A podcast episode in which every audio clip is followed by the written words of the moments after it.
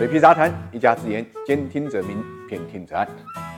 很多人都想成为亿万富翁，但是很多人都想不到，举报违法行为也能成为呢亿万富翁。近期呢，美国证监会因为举报有功，就向一位举报者呢支付了一点一四亿美金的奖金，折合人民币七点六亿。那么这个可能是全世界有史以来啊这个支付的最高奖金了啊，这个超过了 A 股九百七十六家上市公司二零一九年的营业总收入。对于这次天价的奖励，美国证监会呢很低调，没有透露案件的细节，只是说呢这个举报者呢不顾个人和职业上的困难，提供了大量的有效的信息，对执法行动的成功起到了至关重要的作用。同时呢，这个美国证监会也明确，这个奖金制度呢不是今年才有的，从二零一二年就开始了，已经向一百零八名呢举报人呢发放了大概六点七六亿美金的奖金，折合人民币大概四十五点一亿。这些钱呢都来自于国会设立的投资者保护基金，这个基金的资金呢完全来自于违反证券法者呢支付给美国证监会的罚款，所以啊没有向受害投资人呢这个收取或者激流任何的资金来支付呢举报人的奖金。另外呢还有一点值得注意啊，不是所有的举报人都能获得奖金的，因为根据美国证监会的规定，必须是自愿向监管机构提供原创、及时、可信的信息，从而呢使得执法行动获得成功。如果案件的制裁金额超过了一百万美金，检举人呢获得的奖金为罚款金额的百分之十到三十。可以看出啊，在美国资本市场上，这种奖励举报人的制度已经有了一个比较成熟的操作体系了。那么反过来看 A 股市场啊，其实早在二零一四年六月，证监会呢就发布了《证券期货违法违规行为举报工作暂行规定》。根据这个规定呢，证监会对于欺诈发行、信息披露违法违规、操纵市场内幕交易和利用未公开信息交易这些违法案件提供线索的实名举报，经过调查属实并作出行政处罚后。给予奖励。不过这个规则发布之后啊，很长一段时间呢，并没有具体落地啊，一直到二零一九